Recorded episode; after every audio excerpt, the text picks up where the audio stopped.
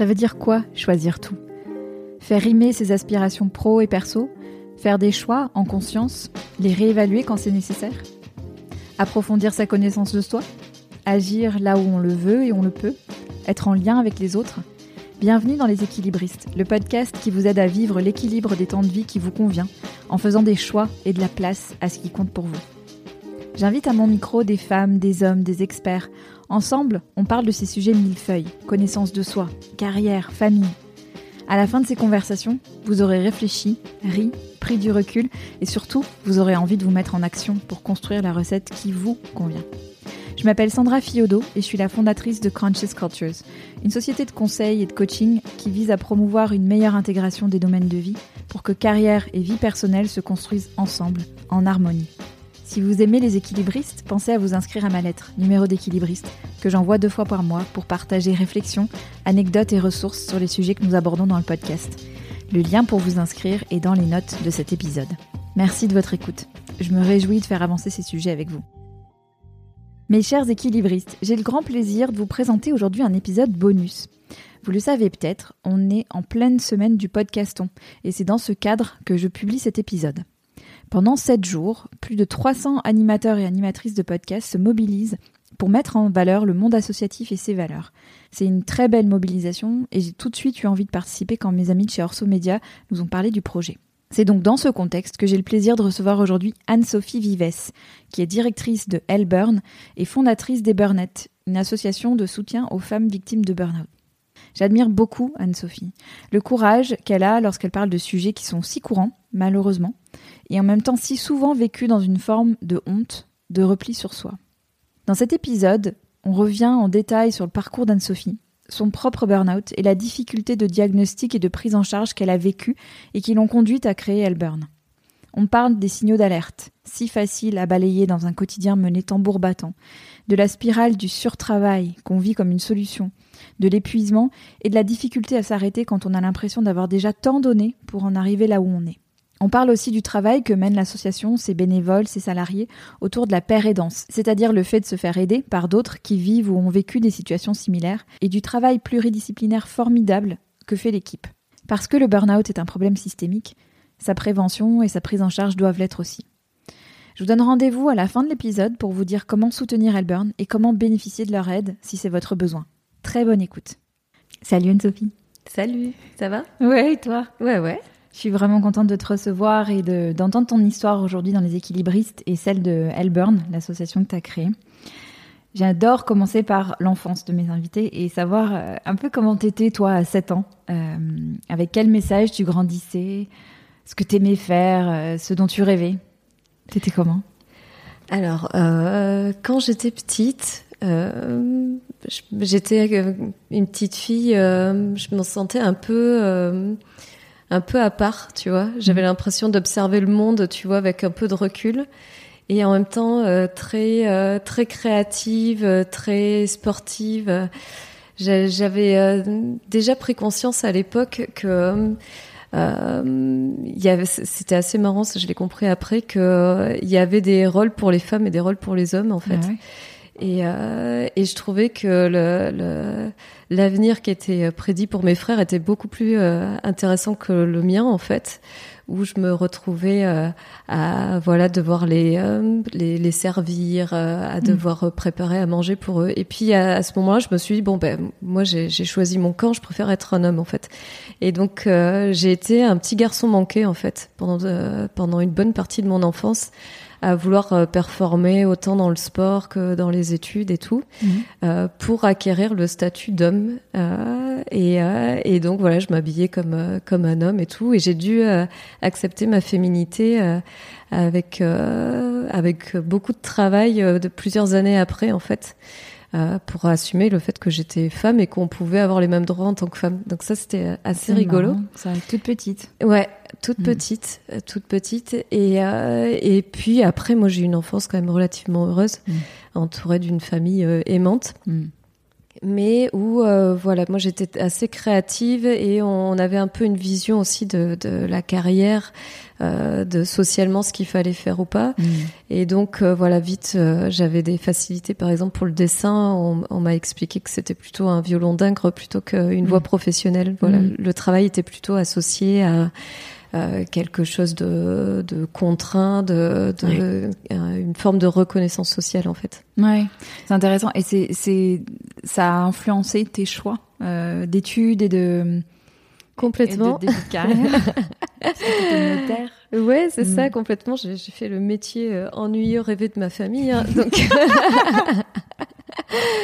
Euh, donc en fait, je suis arrivée euh, au lycée. Bon, j'avais quand même fait euh, option art plastique, euh, mais euh, là, je me suis dit, wow, qu'est-ce que je vais faire de ma vie? En fait, je pense que j'aurais pu étudier toute ma vie. J'adorais cette pluridisciplinarité, euh, d'être généraliste, d'apprendre tout le temps. Donc, je crois que j'aurais pu tout le temps être étudiante. Mmh.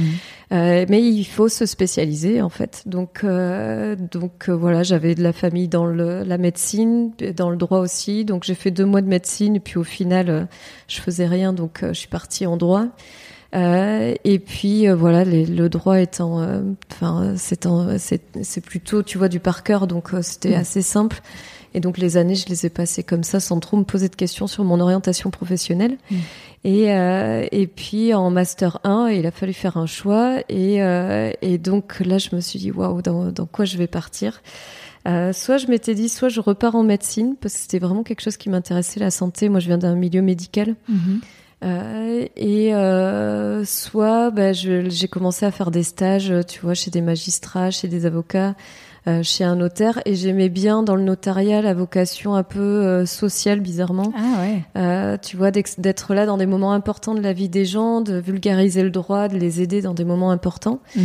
Euh, au final, voilà, je me suis confrontée à la réalité du métier qui était où j'étais plutôt sur de la défiscalisation et des opérations d'immobilier complexe. Hein. J'étais un peu loin de, de cette vocation sociale du, du notariat. Mhm. Euh, mais en tout cas, c'est ce qui m'a amené à faire ce choix. Et puis, en fait, c'était aussi un, non-choix, c'est que j'ai été sélectionnée euh, et, la sélection était difficile. Donc, euh, voilà, j'ai accepté ce que le destin m'offrait. quoi. Ouais, c'est rigolo parce que dans, en t'écoutant, on retrouve les ingrédients de ce que tu fais aujourd'hui, en fait. Le, le, soin aux autres, l'énergie que tu as, c'est rigolo. Donc ce début de carrière dans le notariat, euh, et puis l'arrivée de tes enfants, tu as deux enfants. C'est ça. Ouais. Deux enfants de 9 ans et 6 ans. Et comment c'était quand ils t'ont... Enfin ton début de carrière et puis l'arrivée de tes enfants, c'était comment cette période-là? Alors il y a eu un temps hein, quand même entre mon début de carrière et mes enfants. Donc mm. euh, mon début de carrière, c'est marrant parce que je suis rentrée dans le notariat. Euh, tu sais, on te vend un peu à la fac, euh, vous êtes l'élite de la fac et tout ça, et puis tu arrives euh, dans, dans, le milieu du notariat. Déjà, on te propose de, de faire un contrat non rémunéré. Donc déjà, bon, ah tu, te, tu, te, dis... Euh, non rémunéré Ouais, bon, tu sais, les stages, c'est... Hein, pour eux, c'est non rémunéré. Euh, bon, pas tous, hein, mais c'était en tout cas ce qu'on me proposait à l'époque.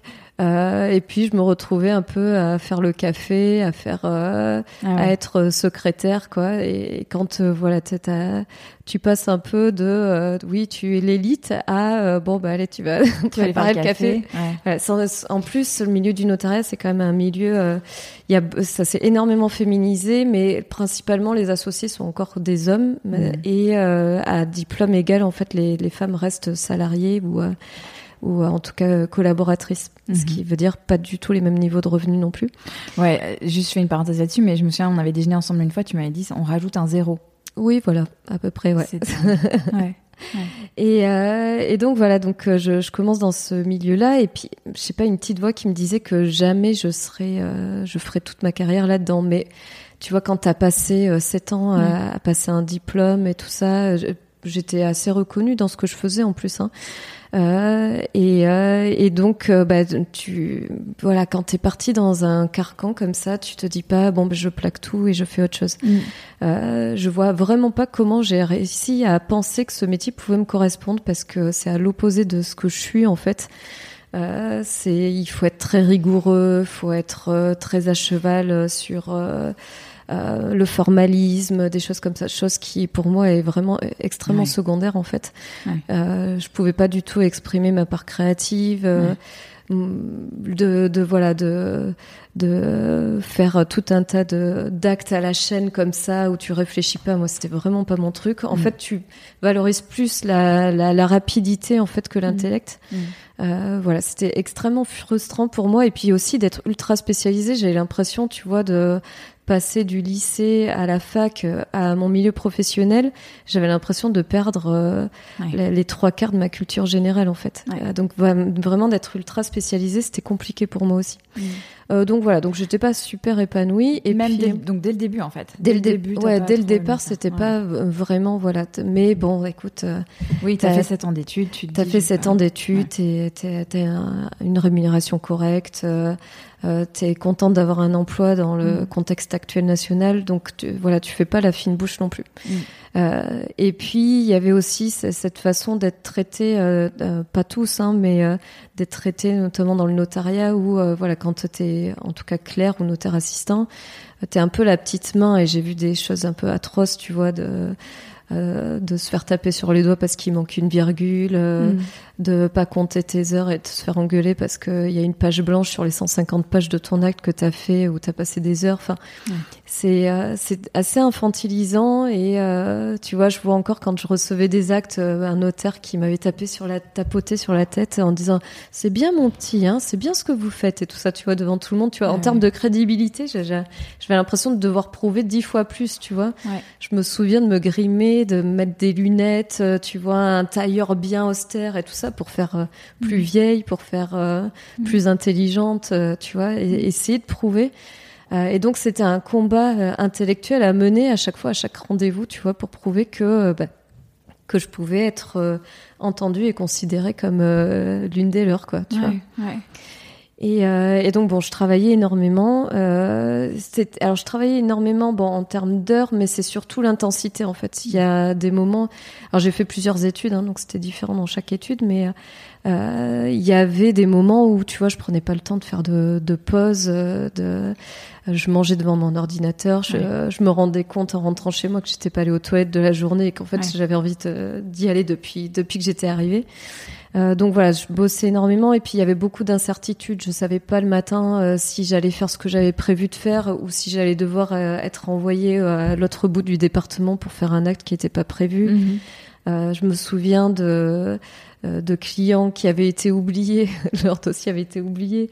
Ils arrivent dans la salle d'attente et on me demande de rédiger un acte en live sans pièce, quelque chose qui demande au moins une journée de travail que je dois faire en une demi-heure pour pas leur dire qu'on avait oublié l'acte. Ouais.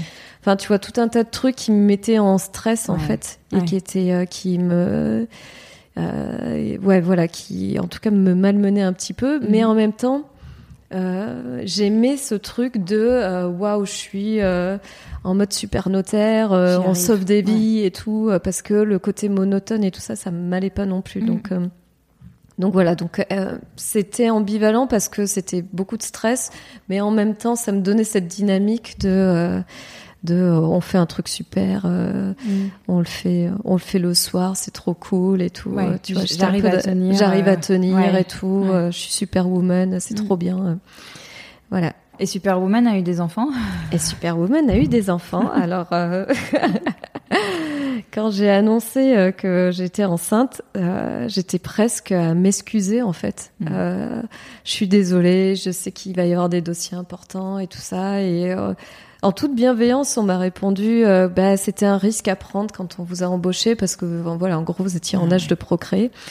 Euh, et donc voilà, donc c'était un peu comme si euh, je remettais un, un poignard dans le dos, quoi. Mhm. Euh, et puis euh, voilà, j'ai été enceinte. Malheureusement pour moi, voilà, c'était pas le meilleur moment de ma vie, je crois, d'être enceinte, d'avoir une gastro pendant neuf mois, c'était pas trop mon truc. et donc en fait, il faut semblant d'être aussi efficace et aussi performant quand t'as dormi trois heures entrecoupées euh, parce que t'en peux juste plus, que tu mm. vomis, que, que t'as mal partout, que tu t'attrapes tout ce qui passe et tout ça. Et on te dit non, bah écoute, la grossesse c'est pas une maladie, tu mm. l'as choisie, donc euh, écoute, sois contente, c'est mm. normal d'être fatiguée. Et donc voilà, donc faut faire style que c'est normal, que c'est normal d'être fatigué, que c'est normal de bosser beaucoup, que que tu vas tenir le coup. Et puis euh, toutes, même, c'était assez marrant parce que même hein, les femmes entre elles, en fait, il y a une sorte de euh, d'éloge de la performance de la femme enceinte, tu vois. Euh, moi, mm. je suis allée jusqu'au bout, jusqu'au dernier moment. À notre époque, euh, on s'arrêtait pas avant, donc je culpabilisais vachement quand j'ai pris mon congé pathologique, alors que j'avais des contractions dans tous les sens, que j'étais, j'avais 8 de tension et que j'étais juste épuisée, anémique. Quoi. Mm. et puis voilà, et puis j'ai repris le travail au bout, parce que bien sûr j'ai accouché après le terme, donc j'ai repris le travail au bout de deux mois et même pas qu'un jour. Euh, parce que je pouvais pas laisser mes collègues, parce qu'il y mm. avait trop de boulot, parce qu'ils avaient décidé de pas me remplacer, parce que deux mois et demi c'est pas énorme. Ouais. Euh, enfin plus le congé maternité.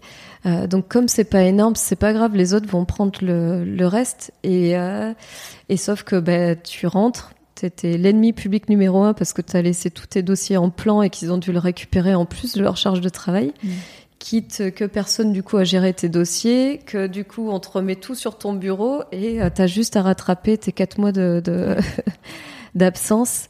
Euh, tout ça avec euh, toi qui est encore complètement meurtri par ton, ton accouchement qui s'est pas bien passé.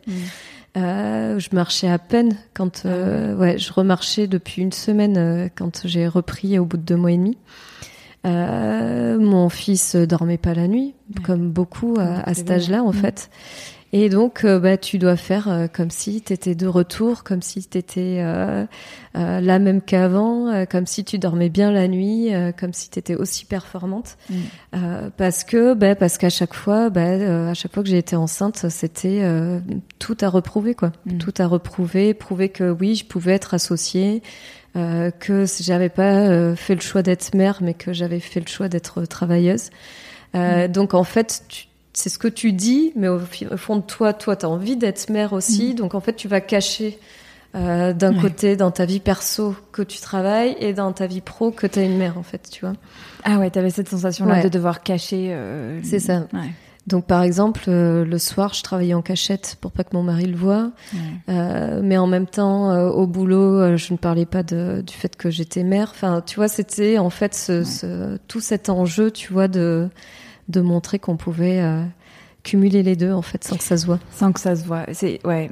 Là, on, quand tu dis les choses comme ça, on se dit, on, ça peut pas bien se terminer. en train de raconter ouais, je suis en train de te faire le lit de mon. ouais, voilà. ouais, Et, quand est-ce que quand est-ce que tu là, on entend comment tu glisses euh, petit à petit. Euh, qu'est-ce que comment ça s'est passé après Enfin, vraiment le le burn-out, le diagnostic, tout ça? Alors en fait, euh, c'est, euh, tu vois, ça a été un effondrement hyper violent. Mhm. Euh, j'ai une date comme beaucoup, le 15 ah février 2017, tu vois, de l'avant et de l'après. Et pourtant, en fait, j'ai compris que ça faisait des mois, voire des années que j'étais en train de faire le lit de mon burn-out. à vouloir bah, performer dans, dans, tous les domaines, bah, je me suis je me suis grillée euh, donc si je reviens à la base, je pense que déjà j'étais euh, déjà en surmenage au niveau du travail avant d'avoir des enfants et que euh, j'ai voulu maintenir ce niveau de performance par bah, justement pour pas rester clair toute ma vie, mais avec mon diplôme devenir associé, tu vois l'objectif que, que tu as quand tu fais ce genre d'études. Euh, et, euh, et j'ai voulu euh, voilà essayer de, de, de, continuer à performer au travail et de m'investir pleinement en tant que mère parce que j'ai adoré être mère. Autant mm. j'ai détesté être enceinte, mm. euh, mais bizarrement, euh, j'avais peur justement de, de, devenir mère et j'ai adoré ça depuis le, le premier jour. Tu mm. vois, ça a été vraiment génial. Et pour moi, j'avais l'impression que mon centre d'intérêt s'était décalé aussi, tu vois, du de l'épanouissement professionnel à l'épanouissement de mère. Et je vivais ça d'autant plus avec frustration quand euh, bah, j'arrivais et que mon fils dormait déjà. Euh, quand il demandait papa et pas maman parce que euh, en fait il voyait plus papa que maman. Mm. le soir, je commençais à en plus creuser, tu vois, cette, cette frustration. Et euh, je commençais déjà à être épuisée avec mon fils, euh, avec mon fils, enfin surtout avec mon travail, mm. plus euh, mon fils et mm. toute la charge aussi qu'il peut y avoir du quotidien, de la maison, du, du conjoint aussi qui vous sollicite aussi, hein, mm. des tâches ménagères et tout ça. Et puis je me souviens de m'être dit cette phrase complètement stupide. je m'en suis dit, écoute, je suis épuisée, on va faire le deuxième parce qu'on voulait un deuxième enfant. Au moins comme ça, je me reposerai Bon, déjà, tu vois, je, je pense que déjà, je, je, je, suis créé les fraises. euh, je suis tombée enceinte, je suis retombée malade de A à Z pendant toute la grossesse, sauf que là, ben, je, je commençais à avoir mon corps qui se délitait. Hein euh, où j'ai commencé à avoir des problèmes de dos, j'ai commencé à avoir plein de soucis, j'étais complètement anémie et tout ça, et j'ai continué en fait. Euh, je me souviens d'être, euh, d'avoir une sciatique euh, qui était devenue bilatérale. j'allais bosser au travail avec mes béquilles parce que tant que mes ah. mains et mon cerveau fonctionnaient, je voyais pas en quoi ça allait me gêner. Et d'un autre côté, il y avait des dossiers que j'étais la seule à pouvoir faire. Ils comptaient absolument sur moi. Euh, je recevais des dossiers pendant mes arrêts maladie à gérer tout ça. Donc, euh, euh, et c'est ça qui perdure, c'est qu'en fait, je me suis rendue complice de ça. En fait, tu vois, je me suis, mm. j'ai pas mis le stop en fait. Mais parce que là, maintenant, avec le recul, c'est facile entre guillemets de se dire tiens, mais il y avait ça, il y avait ça, il y avait ça. Et je vais te poser une question parce que j'ai, il m'arrive d'avoir en coaching des clientes qui sont dans l'état que tu décris là, c'est-à-dire euh, avec un orteil, voire une cheville dedans, euh, et qui s'accrochent à tout prix euh, sans voir l'accumulation des signes. Qu'est-ce qui se passe dans ta tête à ce moment-là? Tu te dis quoi? Il suffit de non mais encore tel dossier. Enfin, qu'est-ce qui se passe? Pour que tu t'accroches en fait, euh, il y a plein de choses qui jouent. Alors, ça fait partie du processus de burn-out. Euh, déjà, cette forme de déni, ça, mhm. ça, atteint les personnes. Donc, euh, il y a un moment donné, en fait, souvent je prends cette image, tu vois, d'avoir l'impression d'être dans un train à 300 km heure, de voir le mur. Il euh, n'y a pas de frein dans le train, j'ai tous mes dossiers, mes enfants, tout ça dans les wagons. Tout le monde me dit de sauter, je sais pas sauter quoi, tu vois. Parce que je ne vois que l'hypothèse de foncer dans le mur parce que de toute façon je vois pas où sont les freins quoi. Et es dans une spirale et en fait euh, tu commences à avoir des troubles cognitifs aussi. Hein. Faut, ça faut le savoir. Donc tu, tu ne euh, tu n'as plus en fait toute la capacité mentale pour prendre des bonnes décisions pour toi en fait. C'est-à-dire que bah, la, la, personne, ça tout changement va être impossible pour elle en termes d'épuisement. Ça va lui sembler être une montagne. Elle peut plus agir en fait pour s'aider elle-même à un certain stade, en tout cas du burn-out. C'est pour ça que c'est important de voir les premiers signes en fait. Quand tu es trop avancé, tu plus capable de t'aider toi-même et tout changement, même démissionner, ça te semble juste euh, insurmontable parce que tu vas être à la rue, parce que c'est moi qui ai ramené le, salaire le plus important à la maison, donc on allait être à la rue, j'allais mettre ma famille en difficulté. Euh, si j'arrêtais de travailler, euh, j'allais être blacklistée parce que c'est un petit milieu le notariat sur le milieu du notariat. Euh, j'allais, je pouvais pas m'arrêter d'être mère parce que tu t'arrêtes mm. d'un travail, mais tu t'arrêtes pas d'être mère, tu mm. t'arrêtes pas d'être femme, tu t'arrêtes pas d'être mm. d'être femme de, femme de ménage quoi. C'est ça, tu t'arrêtes pas ce genre de choses quoi. Euh, et puis jusqu'à ce que même mon mari me mette un ultimatum, tu vois. Et, euh, et là, ça a été quand même un, un, déclic, même si, tu vois, je me disais, mais c'est juste qu'il comprend rien, quoi. Qu'il comprend rien. Et nous, on voit beaucoup de séparation euh, au moment du, du burn-out, quoi. Euh, et pour te dire, c'est que j'avais mais tout un tas de gros signaux euh, et je les voyais pas. J'ai commencé à donc c'est après ma fille en fait, euh, je suis revenue à, à 80% parce que je sentais que j'étais épuisée. Euh, là, c'était la fausse bonne idée. Souvent, on fait ça, tu vois, pour euh, pour se dire bon, moi, je vais calmer le jeu. Euh, sauf qu'ils m'ont dit d'accord, mais euh, on vous diminue pas votre salaire. Et donc, en fait, j'ai fait un 100% sur 80%. Donc, autant te dire que les quatre jours que je faisais, c'était juste euh, inimaginable comme charge de travail, et que le mardi, je ne travaillais pas, donc j'étais à 100% une femme au foyer, en fait. donc, je, n'avais plus aucun temps pour moi. Ça a été, en fait, j'ai creusé le lit. Ouais, ça a été pire. Euh, ça a été pire et euh, voilà, j'ai à ce moment-là, j'ai commencé à attraper tout ce qui passait parce que c'était une baisse de l'immunité. Euh, je commençais, tu vois, à avoir des chalazions, je commençais à moins voir, je perdais les cheveux parce que je commençais vraiment à être, à avoir des problèmes euh, euh de, en tout cas de, de, de carence, quoi. Mm. Euh, j'ai commencé à avoir des troubles musculo-squelettiques, c'est-à-dire j'avais mal au dos, je pouvais plus bouger, je euh, j'ai aussi eu euh, bah, ce qu'on voit pour des personnes en burn-out, en fait, un changement de comportement, c'est-à-dire que comme tu commences à avoir des troubles cognitifs, euh, des troubles de l'attention, des troubles de la mémoire, euh, donc je mettais beaucoup plus de temps pour faire les choses. En fait, je mm. me sentais de moins en moins performante, mais comme beaucoup de personnes qui font un burn-out, on va vouloir donner le change et pas le montrer en fait, mm. parce que tu agis aussi sur ton identité professionnelle, quoi. Mm. Euh, moi qui étais, euh, enfin voilà, plutôt reconnue, j'étais euh, considérée comme un, un, bon élément, un bon mhm. soldat, tu vois. Euh, et tout d'un coup, je faisais des erreurs, quoi, des mhm. erreurs plus grosses que moi. tout d'un coup, j'avais besoin du double de temps pour faire mes actes, mhm. donc j'étais beaucoup moins productive. Et ça, en plus, on me le reprochait. Tant tu te plains d'être fatiguée et tout ça, mais en fait, t'en fais deux fois moins que les autres. Oui, mais parce que je suis grillée, en fait. Et, euh, et, donc tu vas compenser et donc être de plus en plus présent en fait. Et tu joues le jeu de ton burn-out en fait, c'est-à-dire que j'étais là de plus en plus tard le soir pour compenser mon manque d'efficacité. Mm. Euh, et donc ça creuse le lit euh, aux difficultés personnelles aussi parce que du coup tu n'as plus de vie personnelle parce qu'on te met des ultimatums. Mm. Et t'es dans ce truc où tu vois pas l'issue en fait parce que tu peux rien lâcher en fait. Tu vois, tu peux plus rien lâcher. Et je voyais presque, pour te dire, dans l'état dans lequel t'es, je voyais presque le suicide, la mort, comme euh, en fait la solution ultime en fait, pour que tout s'arrête, pour qu'on me foute la paix en fait, pour dormir.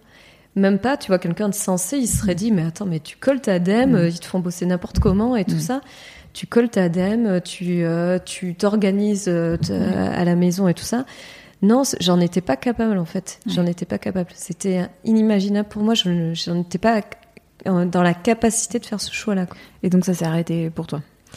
Et ça s'est arrêté pour moi. Pourquoi? Parce que bah, autant j'avais tout un tas d'alarmes, tu vois, j'ai commencé à avoir même des, douleurs thoraciques. Donc là, je me suis dit, en mm. fait, c'était pas la volonté de mourir, mais là, je me suis dit, je vais mourir au travail. Mm. Et j'admettais ça comme une fatalité, en fait. Euh, donc, tu vois, on m'a posé des holtères et tout ça. Enfin, euh, on a essayé de voir ce que j'avais au niveau cardiovasculaire. Et euh, parce que tu vois, ça peut avoir des répercussions cardiovasculaires aussi, mm. tu vois, d'être en permanence sous stress chronique mm. et sous tension. Euh, et, euh, et, donc, euh, un jour, j'ai appris que j'avais encore un énième problème de santé. Euh, mais les médecins, tu vois, faisaient pas de diagnostic parce qu'à chaque fois, j'arrivais à quelque chose de différent, quoi. Donc, on me traitait les symptômes sans voir que c'était lié à un état de stress chronique et mm. d'épuisement. Euh, on m'annonce un truc plus grave que les autres. Euh, je dois être opérée, euh, cata, j'aurai plus d'enfants. Enfin, tu vois le, le mm. gros truc, quoi. Et là, cette info, c'était la goutte d'eau qui a fait déborder le vase. Quoi. J'étais mm. plus capable de gérer autant de d'infos. Euh, c'était trop, quoi. Euh, c'était trop et en fait euh, un matin je me suis pas réveillée euh, alors que j'avais un dossier hyper urgent comme d'habitude c'était le truc que je préparais depuis hyper longtemps pour lequel il fallait absolument pas être en retard et là, j'étais première chose que, à laquelle j'ai réfléchi, c'est qu'est-ce que je vais inventer comme bobard pour dire que j'étais à la Il faut que j'invente un truc super gros pour que ça passe, quoi. Mm. Donc, je sais pas, euh, ma grand-mère est encore morte ou, euh, enfin, tu vois, des, des, des mm. choses. Euh. Et puis, en fait, j'avais la tête qui tournait et tout. J'ai essayé de mettre un pied par terre. Je me suis écroulée par terre parce que, en fait, mon corps pesait 3 tonnes. Mm. Euh, j'ai essayé, tu vois, de, de, je me suis dit, je vais essayer de me réveiller, je vais prendre une douche et tout. T'avais tout qui vacillait et tout. Et puis en fait, je suis passée devant la glace et j'avais les cheveux déjà trempés, quoi. Et là, euh, j'étais, mais qu'est-ce que je fais avec des cheveux trempés alors que je sors du lit? Et je vois mon fils qui me dit, mais maman, pourquoi tu te douches? C'est la troisième fois que tu te douches. Et en fait, à ce moment-là, je me suis rendu compte que j'avais perdu la mémoire immédiate ah et, euh, et qu'en fait, euh, je ne comprenais plus ce que je faisais dans les pièces. Je ne comprenais, je ne me souvenais pas euh, que j'avais pris une douche juste avant. Et, et en fait, d'une certaine façon, ça m'a sauvée parce que c'était mm. mon outil de travail. À partir du moment où je pouvais plus utiliser mon cerveau, je pouvais mm. plus travailler. Et mm. même s'il y avait eu dix mille choses avant qui auraient fait que j'aurais dû m'arrêter, et eh ben là, j'étais contrainte de m'arrêter, quoi. Euh, donc je suis allée chez le médecin, elle m'a arrêté une semaine. J'ai voulu absolument y retourner alors que j'étais dans un état mais catastrophique. Mm. Comme beaucoup de personnes qui font un burn-out, elles pensent juste à la culpabilité qu'elles ont de laisser leurs collègues, de laisser leur dossier. Euh, Qu'est-ce qu'on va penser de moi et tout ça? Il faut que je le cache. Donc j'ai menti. J'ai pas dit que c'était pour un, un état d'épuisement. De toute façon, à ce moment-là, j'avais même pas de diagnostic en fait. Hein. Euh, et j'y suis retournée au travail. J'ai pleuré tout ce que je pouvais. Je pouvais, j'étais tremblante et tout ça. Et ils m'ont dit mais ça sert à rien, rentrer chez vous. Et là, je suis tombée sur une remplaçante. Je lui ai décrit et tout ça, et euh, elle m'a dit euh, mais là, cherchez pas, vous faites un burn-out en fait. Mm. Et là, mais c'était comme si toutes les pièces du pulse, en fait, depuis des mois et tout ça, étaient en train de, se mm. reformer. Et je comprenais enfin ce qui était en train de m'arriver. J'étais pas folle. J'étais pas folle. J'étais en train de faire un burn-out. Et surtout, je ne connaissais pas toutes les conséquences euh, physiques, euh, physiologiques qui peut y avoir liées à un burn-out, qui m'a fait comprendre en fait que tout ce que j'avais eu, même d'un point de vue physique, tout ça était lié à mon état de d'épuisement et de stress en fait. Mm-hmm. Et en m'arrêtant, j'étais arrêtée plus d'un an. Hein, en m'arrêtant pendant un an, je me suis rendu compte que tout s'est remis un petit peu. Mhm. Je n'ai plus euh, de, euh, de douleurs thoraciques, euh, je n'ai plus de problèmes aux yeux. J'ai tout a commencé à aller mieux en me reposant. En fait. C'est fou parce que quand on entend ton histoire et, et, tout ça, et quand on te, quand on t'a pas connu à cette période-là et qu'on t'a rencontré après, on se dit waouh, enfin, tu reviens de très loin. Et, j'aimerais bien qu'on parle de comment tu t'es relevé, comment as, quel a été le processus de guérison justement, et, qui a débouché aussi sur la création de Earl Burn, dont j'aimerais bien que tu nous parles. Mais quand ça s'est arrêté comme ça, qu'est-ce que tu as fait ou pas fait pour te requinquer? Euh, alors, faut savoir que ma prise en charge, c'est pas un exemple. C'est justement parce qu'elle s'est pas bien passée que j'ai eu l'idée de, de monter l'association. Euh, parce que justement, j'ai été dans une errance euh, diagnostique. Parce que même si une fois euh, une remplaçante m'a posé le diagnostic, après il a fallu que je prouve à chaque fois que c'était ça. Parce que je trouvais ça euh, quand même fou, même au niveau médical, en fait, le peu de connaissances qu'il y a autour du, du burn-out, en fait. Où on l'assimile beaucoup à une dépression aussi. Mhm. Et, et en fait. Euh, ben, typiquement, voilà, j'ai essayé de reprendre absolument, tu vois, de me mettre en activité parce que tant que j'étais en activité, je chutais pas. Et je pense qu'il y avait aussi, il y a ça aussi, tu vois. Les personnes veulent pas s'arrêter parce qu'elles se disent si j'arrête, je m'effondre en fait. je m'effondre, c'est le gouffre. Euh, donc ce trou qui qui euh, qui arrivait devant moi, je, je, le redoutais absolument, tu vois. Ce, euh, plus, tu ne t'es défini en fait plus que parce que tu fais, parce que tu fais, parce que mm. tu, tu produis en fait, mm. et pas parce que tu es en fait. Et donc se retrouver confronté à soi-même, c'est extrêmement anxiogène. Euh, mais à partir du moment où euh, on m'a dit tu peux t'arrêter, j'ai dormi, mais dormi, dormi, dormi, dormi. En fait, euh, euh je passais mes 18 heures à dormir pendant la journée. Euh, c'était, ça a même été en fait pour moi une une période euh, où je revivais quoi parce que je, je dormais enfin tu vois j'ai euh, avec énormément de culpabilité quoi de, de ce que te renvoient les gens euh, mais qu'est-ce que tu fais pendant tout ce temps t'es mm. encore en arrêt mais que tu t'ennuies pas et tout ça mm. mais en fait quand tu dors non tu t'ennuies pas mm. tu t'ennuies pas en fait et puis et puis en fait moi mon objectif de la journée au début c'était de prendre d'arriver à la salle de bain pour prendre une douche T'as en fait, euh, tu as une hyperactivité cérébrale, tu es hyper euh, anxieux, mais en même temps, tu as le corps de quelqu'un qui a 95 ans. Donc, euh, euh, donc mon objectif, c'était arriver à me doucher, c'était arriver à me faire à manger. Tu vois, j'étais loin de, de pouvoir repenser à me reconstruire en fait à ce moment-là. Et puis petit à petit, ça a été d'aller chercher mes enfants à l'école. Tu vois, je redoutais toute la journée de avoir suffisamment de force pour aller les chercher. Donc, mhm. Donc j'ai pas pu être mère non plus pendant pendant cette période-là. Et mhm. c'est extrêmement culpabilisant aussi. Ouais. Euh, donc il y a toute une période où en fait il faut euh, euh restocker en fait, hein. restocker, dormir, euh, surtout aucune contrainte.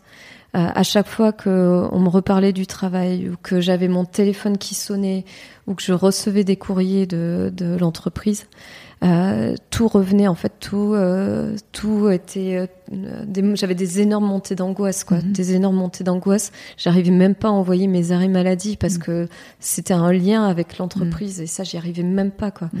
Ils ont failli me licencier à cause de ça d'ailleurs parce que j'avais deux jours de retard, mais parce que pour moi c'était une épreuve, ce lien qu'il y avait.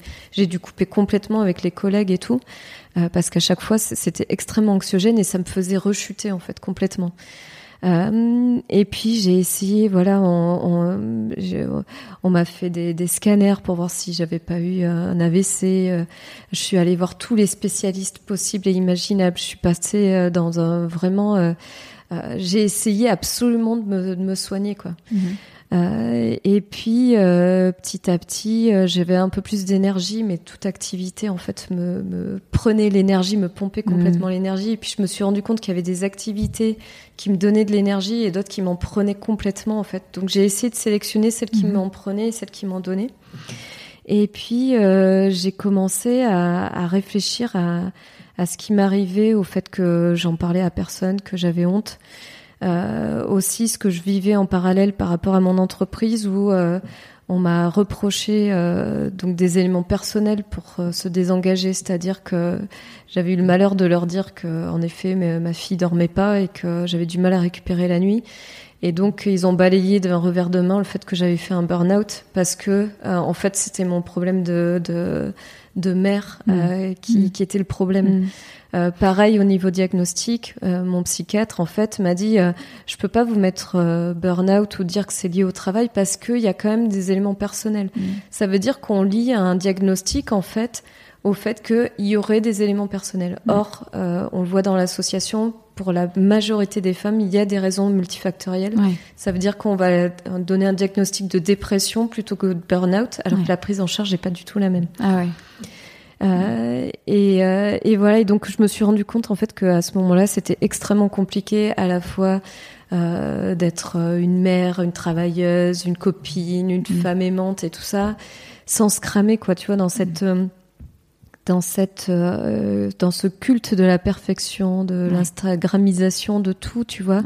T'es censé te montrer sous ton meilleur jour et, et, et je voulais dire un peu, un peu euh, le- l'effet pernicieux que ça pouvait avoir ça, tu vois, de de- d'être dans un monde comme ça idéalisé euh, et que ça pouvait avoir une répercussion sur l'état de santé. Donc j'ai commencé à le partager, euh, partager à travers Mhm. euh, le dessin.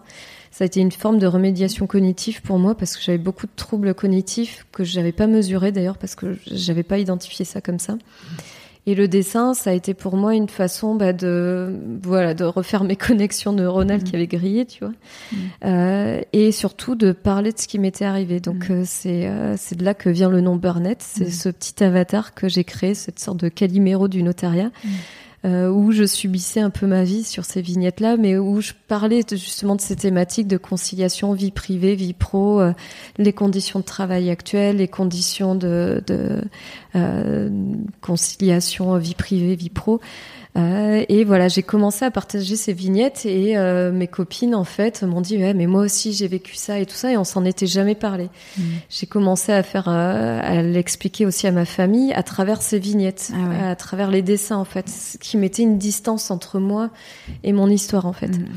Et puis je les ai partagés sur les réseaux et c'est comme ça qu'est montée la communauté des Burnettes, d'abord sur Facebook, Mm.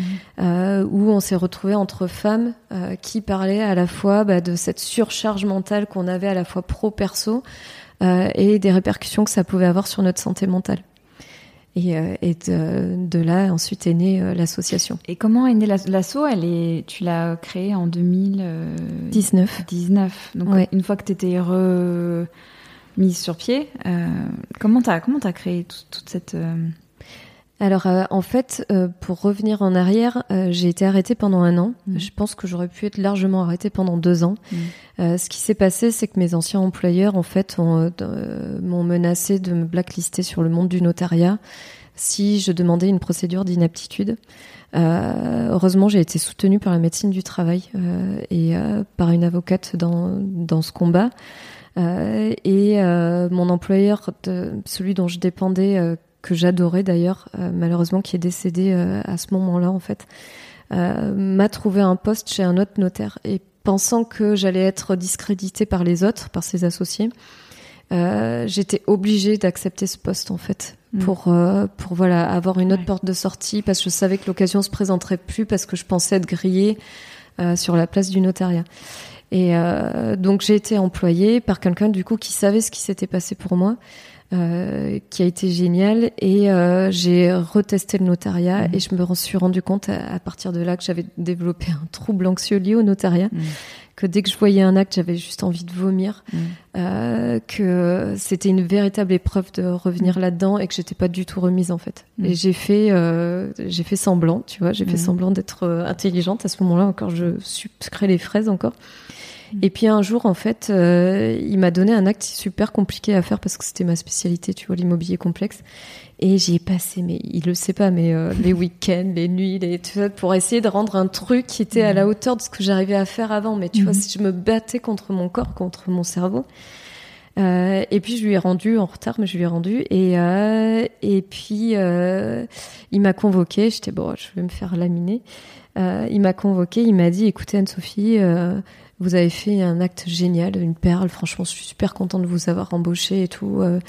Et, euh, et là, j'ai une sorte de déclic, tu vois, alors que ça faisait des mois que j'avais encore des problèmes de mémoire et tout ça. Et là, je pense que j'ai récupéré en une journée peut-être 70% de mes capacités. Comme si, en fait, la confiance en soi, tu Ouais. vois, avait eu une répercussion sur le sur mon état psychique quoi. Et j'ai réussi à terminer, c'était un CDD, j'ai réussi à terminer ce CDD. Et à la fin du CDD, il m'a proposé un CDI. Et pour moi, c'était la victoire, tu vois. C'était, mmh. euh, ok, je, je, vais pouvoir clôturer ce chapitre de ma vie.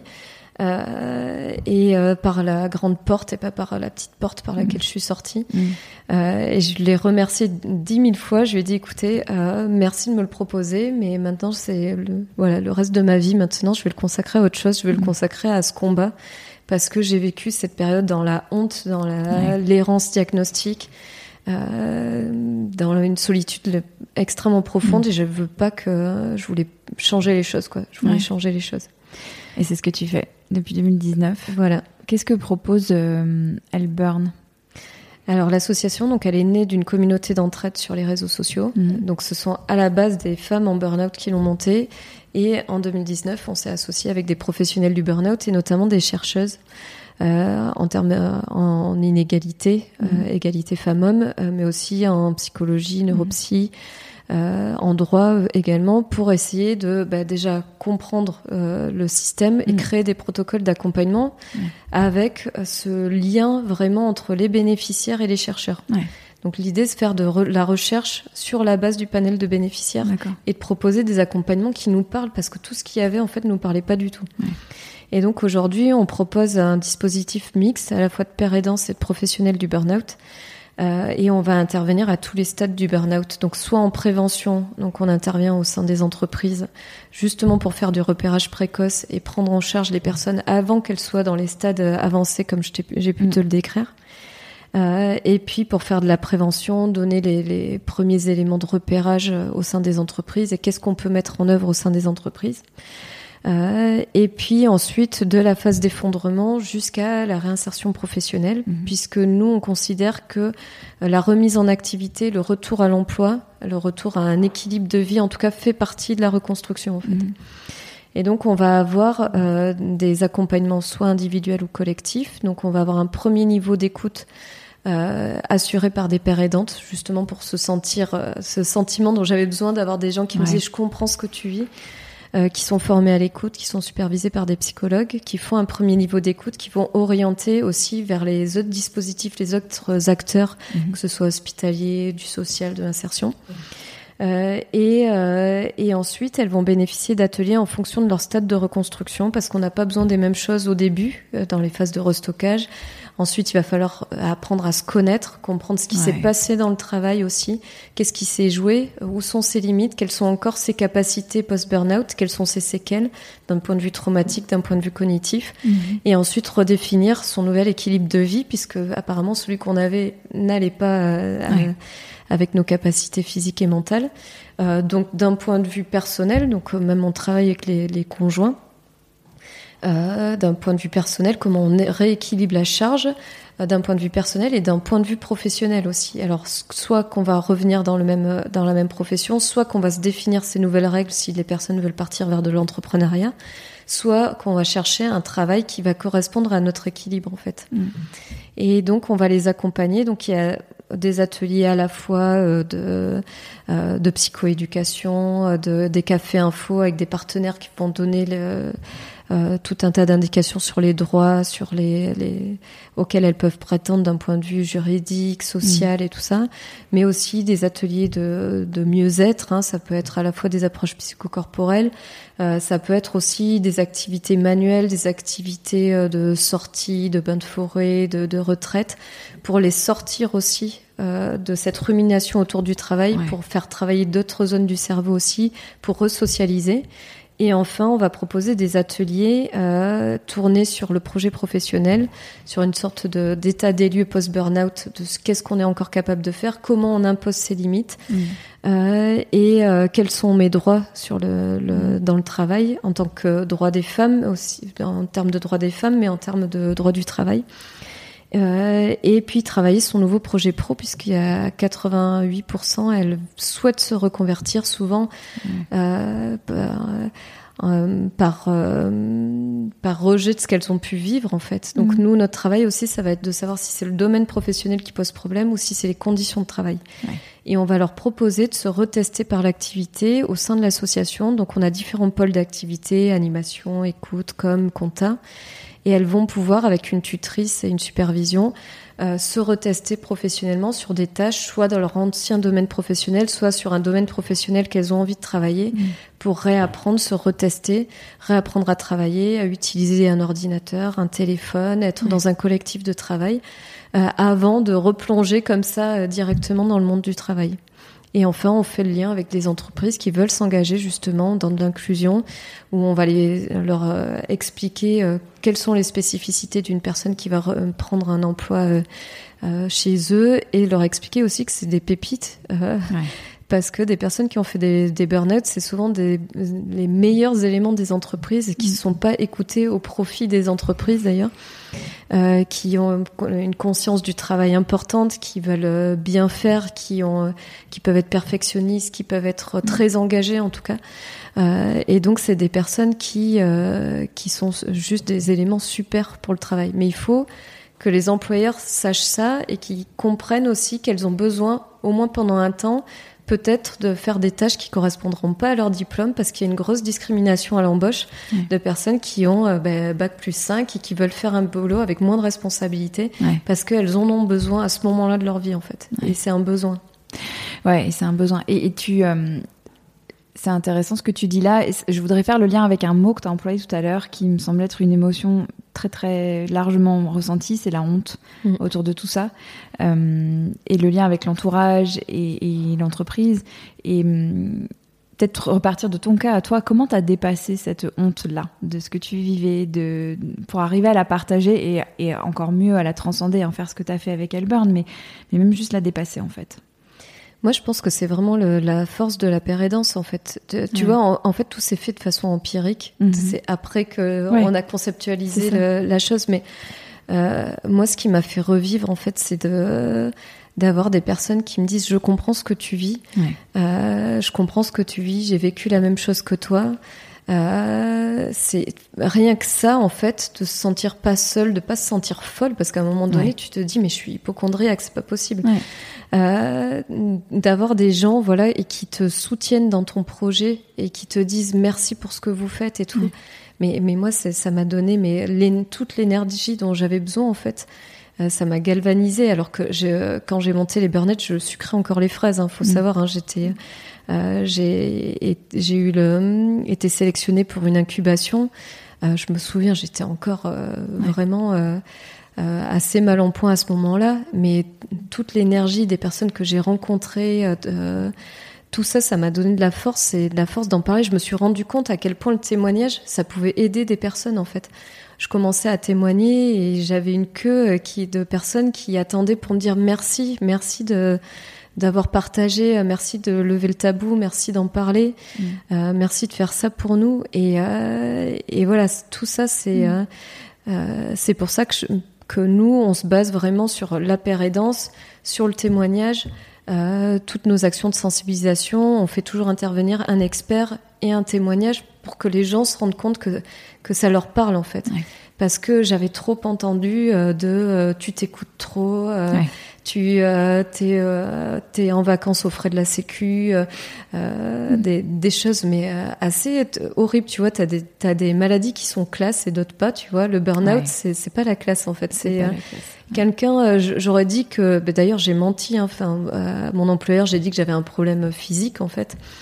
Euh, ça, c'est entendable. Tu te casses une jambe, euh, tous tes collègues vont s'occuper de toi et tout ça. Tu dis que t'es en burn-out, on va te dire non, mais t'en as pas plus que les autres. hein, Mhm. Tu tu t'écoutes, tu te plains et tout ça, mais euh, Alors que c'est Euh, l'inverse, c'est la maladie du surengagement, c'est la maladie de la Exactement. non-écoute de soi. Exactement, Ouais. c'est ça. Et, et donc il y a encore beaucoup, beaucoup, beaucoup de, de préjugés autour de Mm. autour de ça.